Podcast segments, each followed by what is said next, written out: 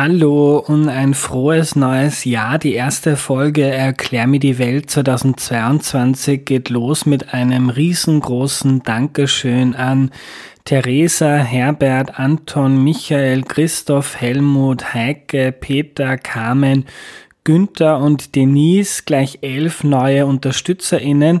Das Jahr geht also gut los. Wenn du Erklär die Welt auch schätzt, unterstütze den Podcast bitte auf www.erklärmir.at.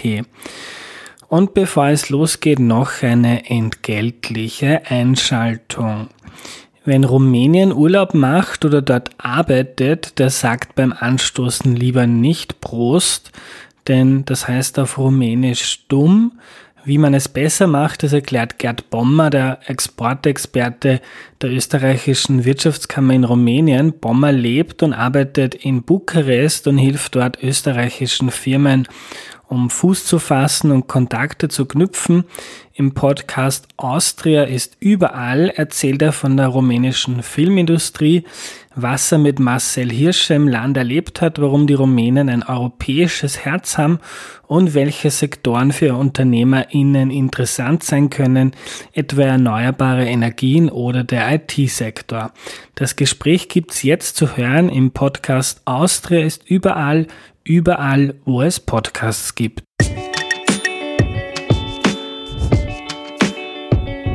Hallo, ich bin der Andreas und das ist Erklär mir die Welt, der Podcast, mit dem du die Welt jede Woche ein bisschen besser verstehen sollst. Das ist die erste Folge zum Jahresanfang 2022. 2022 und da geht es ums Wasser. Und was man alles über das Wasser erfahren und lernen kann, das erklärt uns gleich Günther Liebel. Hallo Günther. Hallo, grüß dich, danke für die Einladung. Danke, dass du da bist. Magst du dich zu Beginn noch kurz vorstellen, bitte? Ja, also mein Name ist Günter Liebel. Ich ähm, habe vor vielen Jahren auf der, in Wien auf der Universität für Bodenkultur studiert und habe mich dann eigentlich seit dem, äh, naja, seit dem Jahr 1983 mit Fragen des Umweltschutzes beschäftigt und äh, bin jetzt äh, über verschiedene Umwege äh, im Landwirtschaftsministerium tätig und dort äh, als Leiter der Wassersektion. Günther, du bist ein kleines Wasserlexikon oder ein großes wahrscheinlich, wie ich in meinen Vorgesprächen mit dir schon feststellen konnte. Ich möchte gerne anfangen mit dem Klo. Ich habe letztes Jahr eine Folge dazu gemacht, so zur Logistik hinter dem Klopapier im Supermarkt, also welche Schritte ähm, macht das Klopapier durch, bis es dahin kommt und wir das kaufen können im Supermarkt. Ähm, und jetzt zu Beginn machen wir einen Schritt weiter. Jetzt benutzen wir das Klopapier und spülen das runter mit jede Menge Wasser. Ähm, wo geht das Wasser hin und was passiert dann damit? Naja, das Wasser, äh, bevor es ins Klo kommt, muss jetzt erst einmal auch dorthin kommen. Das heißt, es gibt schon einmal eine Leitung, die das Wasser bringt. Und in der Regel ist ja in Österreich bei uns das Wasser, das wir für das Klo benutzen, auch wirklich reines Trinkwasser. Ähm, da gibt es natürlich auch schon Überlegungen, dass man sich das vielleicht teilt und eine, äh, und eine so eine Brauchwasserregelung macht. Aber in der Regel kommt das Wasser, das wir äh, verwenden für die, für die Klospülung als Trinkwasser, dann läuft durch verschiedene Rohre in ein Kanalsystem. Und dieses Kanalsystem führt dann in einem zivilisierten Land, wie wir in Österreich sind, in der Regel immer zu einer, zu einer Kläranlage. Und in dieser Kläranlage wird dann versucht, dieses ähm, verschmutzte Wasser zu säubern. Warum? Weil man natürlich nicht möchte, dass das verschmutzte Wasser ähm, so einfach nur in den sogenannten Vorfluter, also in einen Bach oder in einen Fluss rinnt. Weil dort ähm, kann es ja sein, dass hm, die Lebewesen, die in dem Fluss sind, mit diesem verseuchten Wasser nicht gut zurechtkommen dann sterben die Fische, es gibt keine anderen Pflanzen drinnen und möglicherweise entnimmt auch unterhalb irgendjemand ähm, dieses Wasser und kann dann krank werden. Und diese Kläranlagen, die du da jetzt indirekt angesprochen hast, das ist eine ganz tolle Geschichte, weil mit der Entsorgung des Wassers obwohl es damals noch kein Klopapier gegeben hat, hat man sich ja schon vor vielen Jahren beschäftigt. Die ersten, die sich mit so dem Abwassersystemen beschäftigt haben. Das war so ungefähr vor 4500 Jahren in dem heutigen Pakistan. Da gab es schon Menschen, die sich damit beschäftigt haben und die ganz tolle Abwassersysteme gehabt haben. Das ist dann wieder ein bisschen in Vergessenheit geraten, aber die, die es dann wieder äh, doch professioneller gemacht haben, waren die Römer. Die haben sich ja auch beschäftigt mit dem, wie kommt Wasser in die Stadt und wie kommt Wasser wieder weg. Und die Römer haben sich auch äh, sehr bemüht, äh, schon sehr gute Abwassersysteme zu haben. Ist dann auch wieder in die Vergessenheit geraten. Mittelalter. Mittelalter gab es die, die Burgen, die wir kennen. Da gab es die Blumsklos, um wieder auf das Klopapier zurückzukommen. Äh, oder ähm, da war das mit der Entsorgung mit dem Wasser noch nicht so ganz toll. Aber dann hat es in der Zeit auch etwas ganz Besonderes gegeben. Das waren die an die Abtrittmenschen. Da konnte man hingehen. Das waren Menschen mit einem Kübel, mit einem ganz großen, weiten Gewand. Da konnte man dann gegen Bezahlung unter diesen großen Mantel gehen und hat dann auf den Kübel gemacht und dann ist der mit dem Kübel wieder zum nächsten Bach gegangen und hat dort das wieder entleert. Und wirklich losgegangen mit der Abwasserentsorgung ist es, äh, weil man draufgekommen ist, dass das Wasser krank macht. Und das war vor allem in London. Äh, das war so, glaube ich, 1850 gab es eine ganz große Cholera-Epidemie. Keine Pandemie, sondern eine Epidemie in, in London, tausende Menschen gestorben sind. Und äh, Wissenschaftler haben dann erkannt den Zusammenhang zwischen äh, verseuchtem Wasser, die Themse war damals eine Kloake, ja, hat man damals aber auch noch für das Trinkwasser verwendet, äh, und, und, der, und der Krankheit. Und man hat dann begonnen, ähm, Kanalsysteme zu machen und London war eines der ersten Städte, ähm, zumindest in Europa, die ein tolles Abwassersystem gehabt haben. Das war dann so ungefähr um, um, um 1900, äh, wie dann tatsächlich äh, das perfekt funktioniert hat. Und ähm, diese Kläranlagen, ähm, wo das Klopapier hinkommt, ja, die hat man schon früher auch versucht. Ähm, natürlich nicht in dieser, in dieser äh, technischen Ausgestaltung, wie wir sie jetzt haben, aber in, in, in Mitteleuropa war dann, glaube ich, in Deutschland so, weiß nicht, 1860 oder sowas in der Preisklasse, gab es dann schon so gute Kläranlagen, ja, die auch ein bisschen zerkleinert haben und ab, äh, diese Absetzbecken gehabt haben, wo sich das alles absetzt. Aber die wirklich erste biologische Kläranlage, wo man auch schon versucht hat, so ein bisschen mit Bakterien und mit Pflanzen drinnen, ja, die gab es in Österreich. Das war die erste biologische Kläranlage in ganz Mitteleuropa und die hat der Kaiser eröffnet. Der Kaiser Franz Josef ist 1904 nach Mödling gefahren, weil Mödling war die erste Kläranlage, biologische Kläranlage in ganz Mitteleuropa. Da ist der Bürgermeister extra nach London und nach England gefahren, hat sich das dort angeschaut. Und die Mödlinger waren in der Monarchie Vorreiter. Und der Kaiser hat wieder gesagt, es war sehr schön, es hat mich sehr gefreut. Und was heißt biologisch? Wie wird das Biologisch heißt, dass man äh, eigentlich die Natur einsetzt, ja, um, um das, was im Wasser drinnen ist, äh, zu reinigen.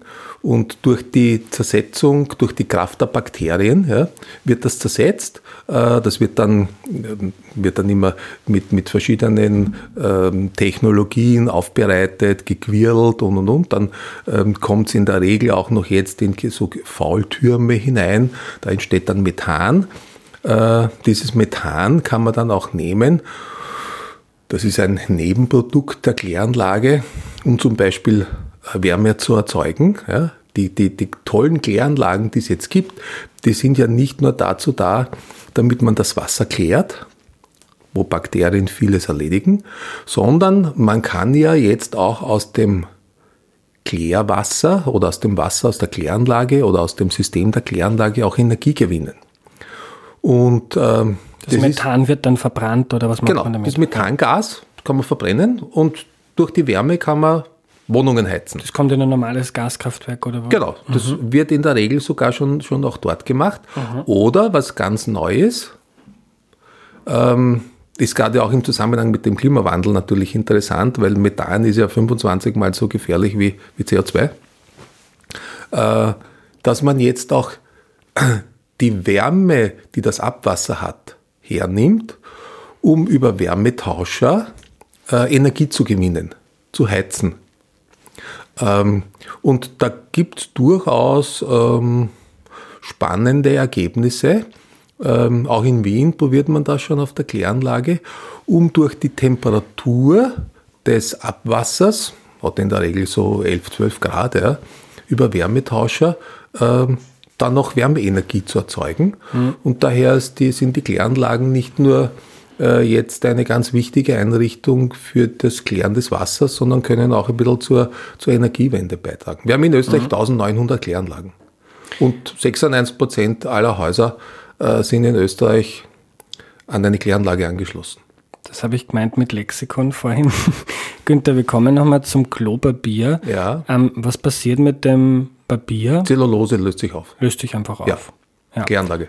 Und nach der Kläranlage, das wird Was dann, man nicht hineinschmeißen soll, sind die Damenbinden. Mhm. Löst sich nicht auf, ganz schlecht. Und das wird dann wahrscheinlich nochmal gefiltert und wird dann ja. weggeworfen. Genau. Äh, und passiert das jetzt in Österreich auch so biologisch? Wie ja, ja, ja. ja, ja. Wir sind, also wir keine Chemikalien oder? Nein, nein. Mhm. Äh, es geht ja darum, dass man ähm, das Wasser so aufbereitet, ja, dass es einen möglichst, ähm, einen möglichst guten Zustand hat, um dann wieder eingeleitet zu werden. Und ja. das kommt jetzt zum Beispiel in Wien, wo geht das hin? Und in die Donau. Die Donau. Genau. Mhm. Das ist der sogenannte Vorfluter, so nennt man das. Also wenn aus einer Kläranlage irgendetwas eingeleitet wird oder von einem Industriebetrieb ein Abwasser hineinkommt, ähm, schon geklärt, weil es gibt ja auch Kläranlagen für Betriebe, nicht alles ist ja an der öffentlichen Kläranlage, dann ist das Wasser, das dann nach der Einleitung ist, wird Vorfluter genannt. Ähm, du hast vorhin schon gesagt, im Klo äh, in Österreich im Regelfall das Wasser, das schon da ist, das kommt aus Trinkwasser. Ja. Das könnte man sagen, ziemlicher Luxus oder Verschwendung.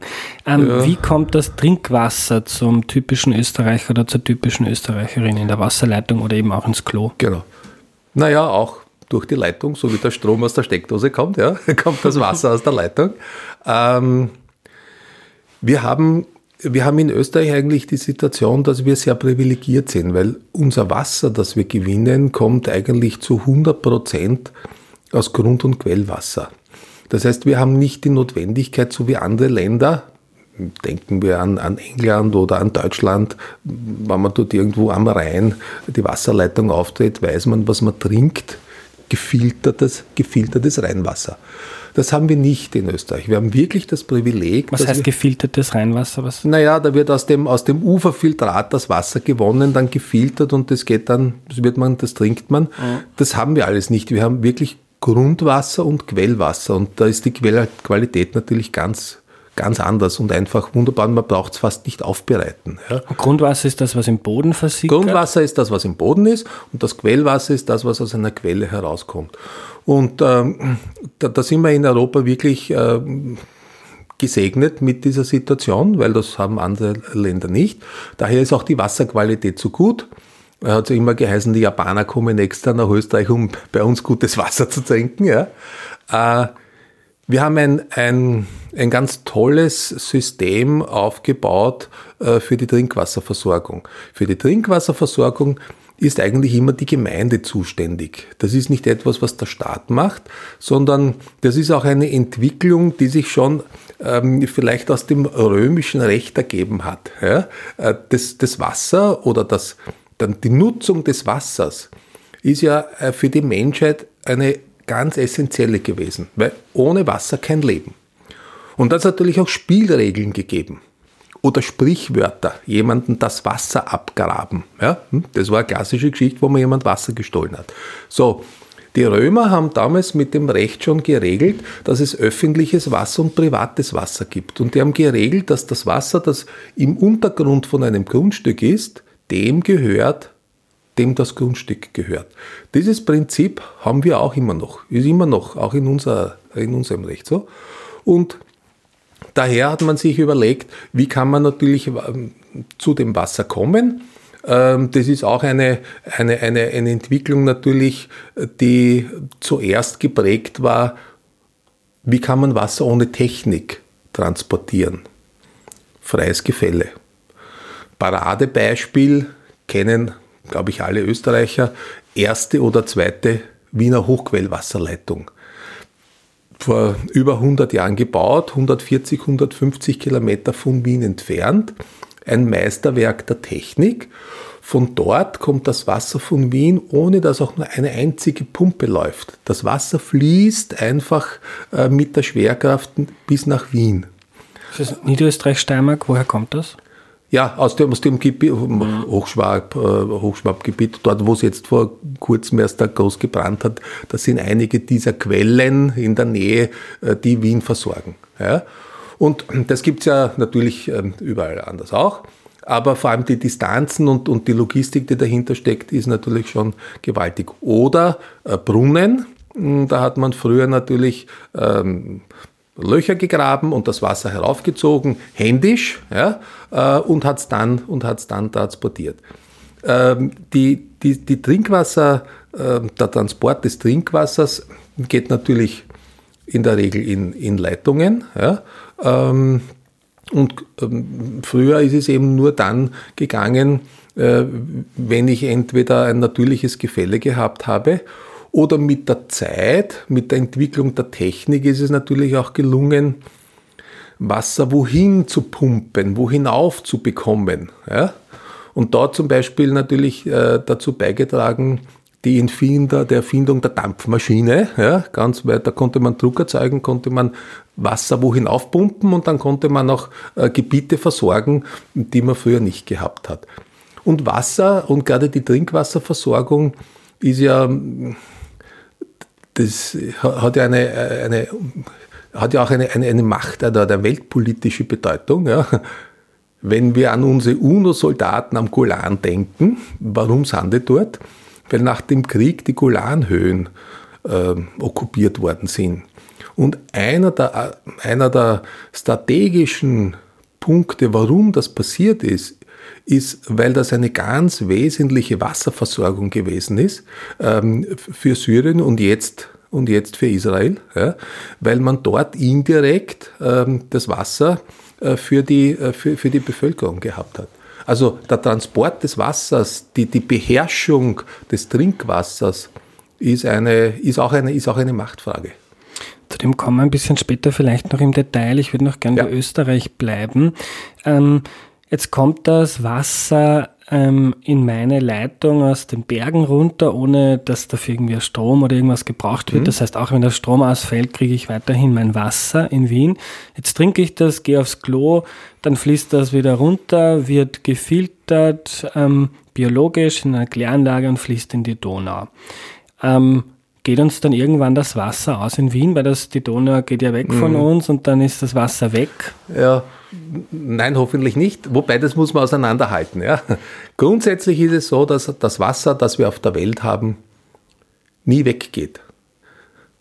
Weil Wasser kommt ähm, in einer gewissen Menge auf der Welt vor, aber in drei unterschiedlichen ähm, Typen. Einmal ist es fest, äh, oder Aggregatzuständen ist der richtige Ausdruck. Ja. Einmal ist es fest, dann ist es Eis, einmal ist es flüssig oder einmal ist es Dampf. Und die Wassermenge, die wir auf der Welt haben, die rotiert zwischen den Aggregatzuständen. Und wenn jetzt das Wasser von Wien wegfließt, ja, muss man dazu sagen, über die Donau kommt ja auch von oben wieder was dazu. Mhm. Ja? Also man kann uns eigentlich nichts wegnehmen. Ja? Äh, aber wir nehmen es ja nicht aus der Donau, wir trinken Nein, nein, eh, aber ja, das, das, das, das, Wasser kommt von oben. Mhm. Ja. Ähm, das Wasser kommt von oben. Äh, und das Wasser, das von oben nach auf Österreich kommt, wird da gebraucht. Ein Teil fließt weg, ein großer Teil verdunstet. So ungefähr 35 bis 40 Prozent von dem, was, nach, was über, das, über den Regen herunterkommt, verdunstet wieder. Ist gar nicht nutzbar. Ja. Also sowohl in den Flüssen, Bächen, Seen als auch. Ja, das kommt Boden. auf den Boden, auf ja. die Pflanzen und verdunstet. Ja. ja. Kommt irgendwann dann natürlich irgendwann einmal wieder als Regen irgendwo herunter. Aber es ist ein geschlossener Kreislauf. Also das, Das Element Wasser, das wir auf der Erde haben, ist immer dieselbe Menge. Das Außer man, verschwindet fliegt, nicht. außer man fliegt ins All mit einem Trinkwasserflasche. Das ist das Neue. Naja, aber da sieht man wieder, welche, welche Bedeutung das Wasser hat, weil wenn du ansprichst, das war, warum fliegen jetzt mit Milliarden Dollar die NASA ähm, auf den Mond oder, oder auf den Mars, weil sie dort nachschauen wollen, ob es Leben gibt und wie können sie das beweisen? Die können schauen, hat es dort jemals Wasser gegeben, weil auch dort ohne Wasser kein Leben. Also das Wasser verschwindet nicht. Es hat nur unterschiedliche Aggregatzustände. Und wenn es daher, daher regnet und es kommt auf den, kommt auf den Boden, dann kann es sein, dass ähm, es ganz normal versickert, dann geht es ins Grundwasser oder es fließt oberflächlich ab.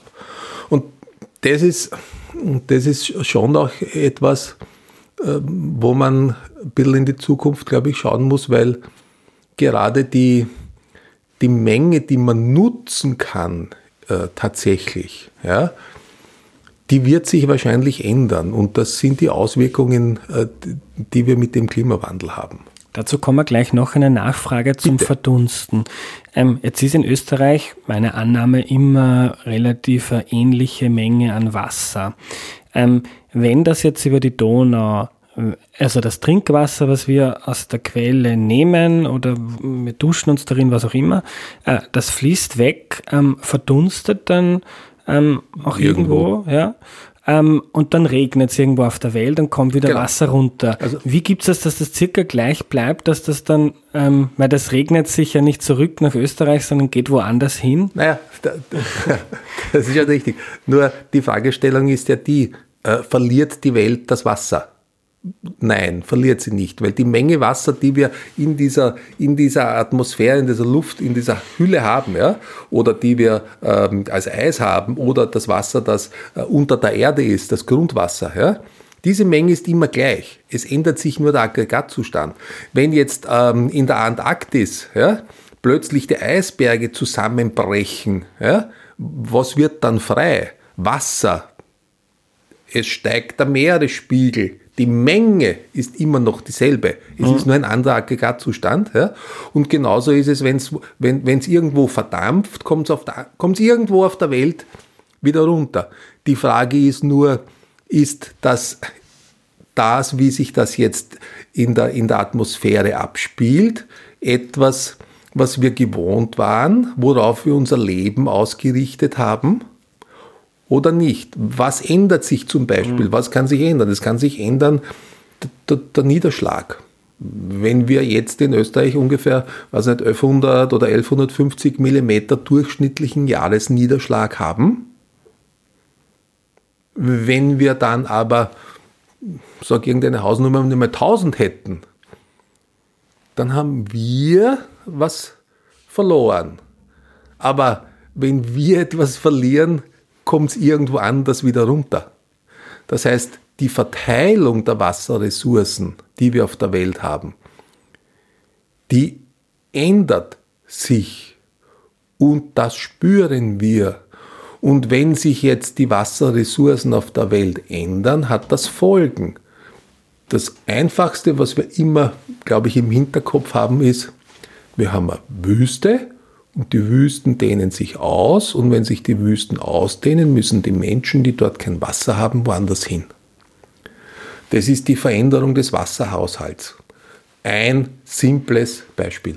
Und ist das in Österreich zu erwarten, dass die Niederschlagsmenge ähm, sinkt durch den Klimawandel? Mu- nein, es muss nicht unbedingt die Niederschlagsmenge sein, aber wir, wir haben uns das sehr genau angeschaut und haben uns die Frage gestellt, wie schaut es mit dem verfügbaren ähm, Grund- und Quellwasser jetzt aus und im Jahr 2050 äh, unter dem Aspekt des Klimawandels.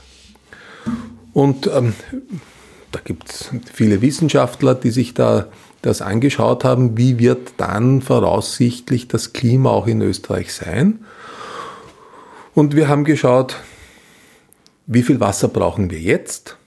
Wird in 30 Jahren der Wasserverbrauch noch dasselbe sein? Werden wir da mehr oder weniger brauchen? Na, wir werden mehr brauchen, weil wir mehr Menschen sein werden und weil wir ein bisschen umstellen, obwohl wir effizienter sind. Wir werden ungefähr 5 bis 7 Prozent mehr Wasser brauchen 2050 in Österreich. Aber das, was dramatischer ist, ist, dass das Wasserangebot, das heißt das, was wir nutzen können, sich österreichweit wahrscheinlich um 20 bis 23 Prozent reduzieren wird. Das heißt, wir werden weniger Ressourcen haben als jetzt und werden aber mehr verbrauchen. Das muss jetzt nicht heißen, dass wir äh, überall Wasserknappheit haben, weil sich ja verteilt. Aber es gibt dann äh, oder wird voraussichtlich Regionen in Österreich geben, wo es sein kann, dass man mehr Wasser braucht und nutzt, als man zur Verfügung hat. Da muss man sich was einfallen lassen. Und das muss nicht einmal sein, dass es dort weniger regnet. Aber der Regen, der fällt oder der Niederschlag, sagen wir so, es kann ja auch schneien, ja, aber der Niederschlag, der fällt, fällt nicht in einer Form, dass er in die, in die Erde, in den Boden, in das Grundwasser kommt. Das ist die klassische Situation, die wir jetzt immer in den, in den Sommermonaten erleben, wenn wir unglaubliche Gewitter haben, wo wir Niederschläge haben, wo wir Hochwasser haben, wo wir Situationen haben, wo der Boden abgetragen wird, wo in ganz kurzer Zeit riesige Mengen fallen. Die, die Menge, die im Schnitt fällt, ist immer gleich, nur das Wasser ist weg. Es geht nicht mehr in den Boden hinein und daher kann ich es nicht mehr nutzen. Und das ist durchaus eine, eine, eine Situation, eine Prognose, äh, wo man sich auch in Österreich das anschauen muss und wir sind dabei, uns doch zu überlegen, in welchen Regionen ist das, äh, was kann man dagegen tun, ja? Ähm, welche Möglichkeiten gibt es da, weil man ähm, vor so einer Situation eigentlich bisher noch nicht gestanden ist. Österreich ist ein wasserreiches Land. Da gab es kein Problem, das man sich jemals überlegt hat. Aber wenn man dann in der Zeitung liest, dass die Freiwilligen Feuerwehr mit dem Tankwagen ähm, versorgen muss, nicht, weil was kaputt ist, sondern weil es weniger Wasser gibt und die in die Dörfer fahren müssen. Und wir lesen das öfters oder wenn wir von, ähm, von Trockenheit, nicht von Dürre, ja, aber von Trockenheit lesen äh, in vielen landwirtschaftlichen Gebieten, weil es halt wochenlang oder fast monatelang nicht geregnet hat, ja, dann kann dort nichts produziert werden. Und wenn dann noch dazu der Grundwasserspiegel schon so tief ist, muss man sich was überlegen. Das ist auch in Österreich ein Thema. Trotz wasserreiches Land werden wir uns für die nächsten 30 Jahre das anschauen müssen. Jetzt gibt es ja viele Länder, wo das jetzt schon so ist, ähm, dass irgendwie wenig Grundwasser oder auch keine Berge in der Nähe, wo das Wasser dann der, von der Quelle herkommt. Ähm, wie, wie handhaben das solche Länder? Ich kann mich zum Beispiel erinnern, ein paar Monate habe ich in Lima verbracht, in Peru, und da ist in manche Viertel sind riesige Tanker gefahren, wo das Wasser drinnen war, weil das sonst keines ja, die war. haben, man kann, man kann Wasser, man kann ganz, ganz teuer, energieintensiv Salzwasser aufbereiten. Ja? Also in manchen Ländern wird versucht, mehr Wasser aufzubereiten. Ist keine Lösung. Aber macht man ein bisschen beim Nahen Osten. Ja, macht man im Nahen Osten, ist extrem teuer, extrem aufwendig und also schmecken tut es auch nicht. Und viele Chemikalien, glaube ich. Viele Chemikalien, also ist überhaupt, ja. ist nicht, also ist eine Notlösung, aber und dann gibt es natürlich die Wasseraufbereitung ähm, oder man verwendet, man verwendet eben ähm, Uferfiltrate, also von Flüssen, ja, ähm, dass man dort versucht, hier durch Filteranlagen äh, das Wasser zu bekommen. Ähm, aber wie gesagt, wir sind in Österreich da in einer sehr privilegierten äh, Situation und, und wir haben in Österreich, ich glaube, 5500 Wasserversorger. Also kleine Genossenschaften, äh, größere Unternehmen, äh, die sich darum kümmern, äh, dass die Bevölkerung Wasser hat und die versorgen 95, hm, 97 Prozent und der Rest ist sozusagen Hausbrunnen, die es immer noch gibt. Aber die Wasserversorgung ist in, ist in Österreich in, in, in öffentlicher Hand. In der Regel gehört das den Gemeinden oder, oder Wassergenossenschaften, die sich darum kümmern. Und ähm, die, die versorgen auch äh, die, die Menschen mit, mit Trinkwasser. Was erwartest du da global oder was erwarten da WissenschaftlerInnen global? Du hast gesagt, das Wasser wird sich neu verteilen durch den Klimawandel. Äh, Gibt es dann einfach, wenn Österreich jetzt darunter leidet oder es schwieriger wird für Österreich, ähm, gibt es dann Länder, wo das besser wird oder wird das insgesamt ähm, sich verkomplizieren? Der, der Klimawandel, braucht man sich ja nur die Karten anschauen, der Klimawandel ist da und höhere Temperaturen bei geringerem Niederschlag führen um den Äquator in Afrika, aber auch in Teilen von China. China hat auch ein Wasserproblem. Noch nicht jetzt, aber China ist ein gewaltiges, gewaltiges Land und wird auch dort dazu führen, dass man sich sehr genau überlegen muss, ob man die, diese große Menge an Menschen, äh, die ja doch auch verteilt ist oder, oder sehr konzentriert ist in, in manchen Gebieten auch, wo ja Millionen Städte sind, dass man die versorgen kann. Und da, da werden Endlosleitungen gebaut, äh, im Moment auch, äh, weil das kann in dieser schmalen Region, wo es diese Millionenstädte gibt, gar nicht vor Ort mhm. äh, unter Anführungszeichen produziert werden. Ja. Das, ein, das sind riesige Investitionen, die, die da getätigt werden.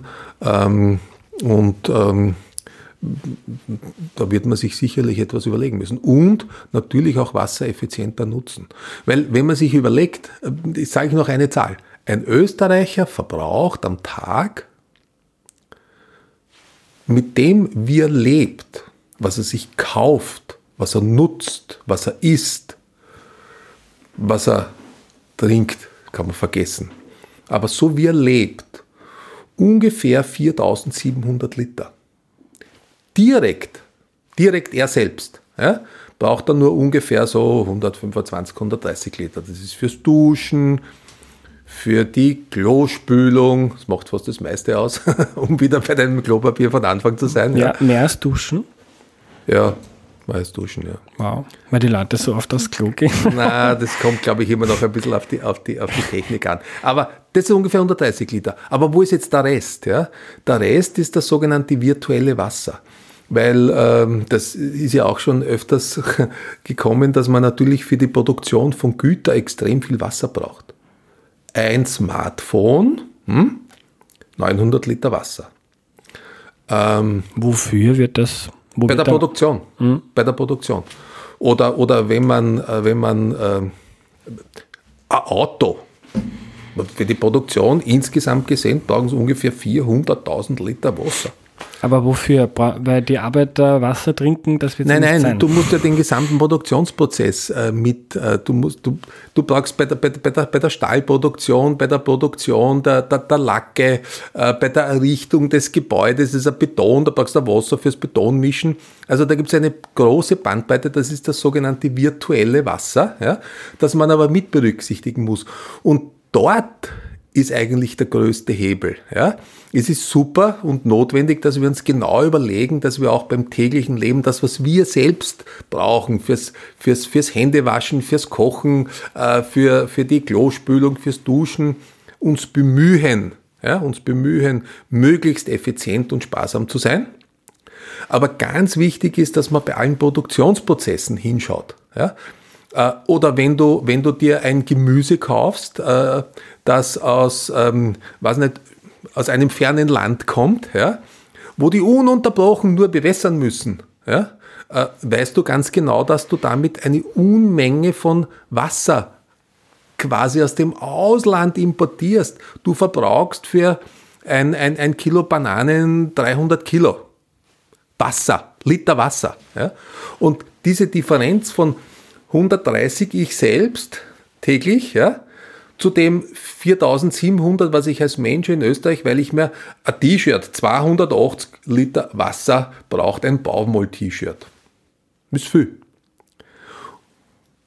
Da muss man auch ein bisschen nachdenken. Da muss man versuchen, effizient zu werden, äh, die Produktionsprozesse zu überprüfen, ähm, weil das sind die großen Summen. Das, das ist das, was wichtig ist. Und das ist dann auch wieder so, das Wasser verschwindet ja nicht. Jetzt könnte man sagen. Ähm Aber es könnte für etwas anderes genutzt werden. Die Frage ist ja, ja ob es immer richtig genutzt wird und ob es nicht woanders fehlt. Ja, also ganz plakativ in einem trockenen Land, wo man dann im Glashaus Tomaten anbaut und dafür das Wasser nimmt und dann gibt es aber vielleicht für den Rest der Bevölkerung keine stabile Kann sein, Wasserversorgung. Wobei, ja, oder? wobei wahrscheinlich das mit dem Glashaus ja nicht das große Problem ist, weil da könnte ich mit Tröpfchenbewässerung oder so etwas mhm. arbeiten, ja.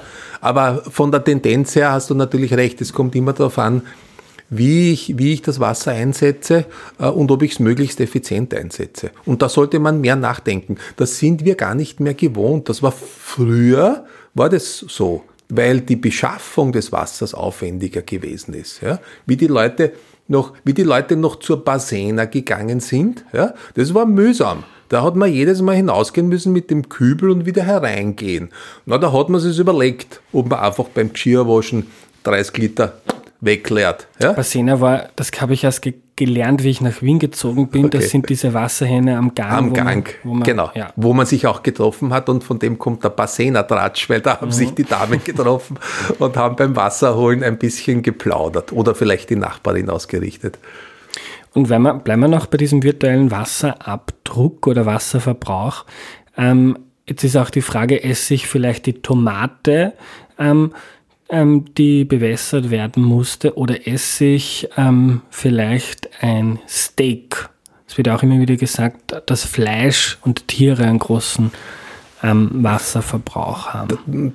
Das stimmt. Äh, warum? Weil natürlich äh, Tiere, Lebewesen, genauso wie Pflanzen, ähm, für ihre Existenz Wasser brauchen. Und natürlich ist auch die Produktion von Fleisch, insbesondere bei, bei Rindern, äh, natürlich auch bei Schweinen, mit einem Wasserverbrauch verbunden. Überhaupt keine Frage. Ja. Ähm, da wird man, wird man auch nachdenken, wie man hier etwas tun kann. Da, da gibt es ja jetzt auch gerade im Zusammenhang mit dem Klimawandel immer wieder neue Debatten über neue Fütterungsmethoden, gerade bei den Tieren, im Zusammenhang mit, mit dem Methan, das sie ausstoßen. Ja. Vielleicht braucht man dann noch Wasser. Aber, zu, aber auch zurückkommend auf den Verbrauch des Wassers. Wir werden sicherlich in den nächsten 30 Jahren mehr Wasser in der Landwirtschaft brauchen, als wir das jetzt haben. Ja weil wenn wir auch mehr Tiere haben, brauchen wir auch wahrscheinlich mehr Wasser. Was aber genau dort, wo wir die Tiere haben, in der Regel im Grünland, ja, warum heißt es grün? Grün heißt weil es viel regnet, sonst wäre es braun. Ja. Also Grünlandgebiete sind ja Gebiete, wo es in der Regel mehr regnet. Ja. Ähm, dort ist es nicht das große Problem. Und dort produzieren wir unter Bedingungen, wo das Wasser nicht das große Problem ist. Mhm. Verstehe. Und wenn ich jetzt nochmal zusammenfassen kann, ähm, wenn es um den individuellen Wasserverbrauch geht, dann ist eben dein Plädoyer das, was für uns sehr sichtbar ist, nämlich das, was bei der Dusche oder in der Badewanne reingeht, macht ähm, beileibe nicht den Großteil aus, ist nur ein ganz kleiner Teil. Und wenn es ums Wassersparen geht, dann gibt es andere Bereiche, Bereiche, wo man viel einen größeren Hebel hat, gesellschaftlich, mhm. aber auch individuell? Ähm, ja, nicht ganz. Mhm. Ich sag, man muss schon auch bei sich selbst aufpassen. Ähm, das ist auch wichtig, weil das ist das, was ich selbst steuern kann. Und bei der Produktion muss man darauf achten, nachfragen, Produktlabels anschauen, äh, versuchen zu verstehen, wie produziert wird. Und wenn ich die Informationen habe, dann kann ich mich dafür entscheiden, ich kaufe mir ein Produkt, wo ich weiß, dass man auch bei der Produktion auf Umweltaspekte Rücksicht genommen hat und bei vielen äh, Umweltlabels, die es jetzt gibt, wird ja auch schon der Wasserverbrauch äh, sozusagen mit angesehen und mit bewertet. Ähm, was kostet uns in Österreich eigentlich das ganze Wasser? Also wenn ich am Tag 100, 150 Liter verbrauche, eine Mineralwasserflasche kostet, ich weiß nicht, 40 Cent? Ja, im, Sub, also im Subangebot in der Regel, glaube ich, 65 Cent jetzt. Okay. Ja. Ah, kaufe ich aber noch nicht immer. Ähm, naja, das Produkt Wasser kostet gar nichts. Was wir bezahlen, ist immer nur die Dienstleistung. Wir bezahlen dafür, dass die Leitungen gebaut werden, dass sie gewartet werden, ähm, dass es transportiert wird, äh, dass es sicher ist, dass, es, dass das Wasser fließt. Und ähm, da wissen ganz wenige Leute eigentlich in Österreich, was, ein, was man am Tag so für, für, sein, für seinen Wasserverbrauch eigentlich bezahlt. Und es ist wirklich relativ wenig. Äh, wenn man sich das ausrechnet, kommt man so, je nachdem, wo man wohnt. Es gibt ein bisschen unterschiedliche Preise, aber das hängt damit zu tun, damit zusammen, dass die, äh, die, die, die Kosten für die Herstellung unterschiedlich sind. Ja. Aber ungefähr äh, am Tag kostet das fürs Duschen und fürs Kochen und fürs, äh, fürs Trinken so zwischen 25 und 28 Cent. Und man sieht das eigentlich gar nicht. Und das ist ähm, gut, dass es billig ist, weil Wasser ist ein Grundnahrungsmittel. Ja? Wasser ist notwendig für das Leben der Menschheit. Wasser soll nicht ähm, ähm, teuer sein, Wasser soll nicht viel kosten, weil man ja alle damit versorgen muss. Ja? Ähm, es gibt ein Grundrecht auf Wasser. Ja? 750 Millionen Menschen in, in, in, auf der Welt haben keinen Zugang zu sauberem Wasser. Aber gerade weil es wenig kostet, sollte man trotzdem darauf achten, dass man sparsam und effizient damit umgeht, weil es wertvoll ist und weil es kostbar ist, aber nicht kostbar im Sinne von teuer, sondern im Sinne von äh, wirklich wertvoll und fürs Leben notwendig. Noch die 25 bis 28 Cent nicht pro Liter, sondern für Pro Tag, am Tag, für alles. Für genau. die 130 Liter, die ich ungefähr brauche, kostet zu viel. Weil die Wasserrechnung äh, ist vielleicht im Durchschnitt pro Person nicht ganz 100 Euro im Jahr, hm, wenn man vergleicht, was das Handy im Monat kostet. Ein bisschen mehr. Ein bisschen mehr. Danke für deine Zeit, Günther. Danke.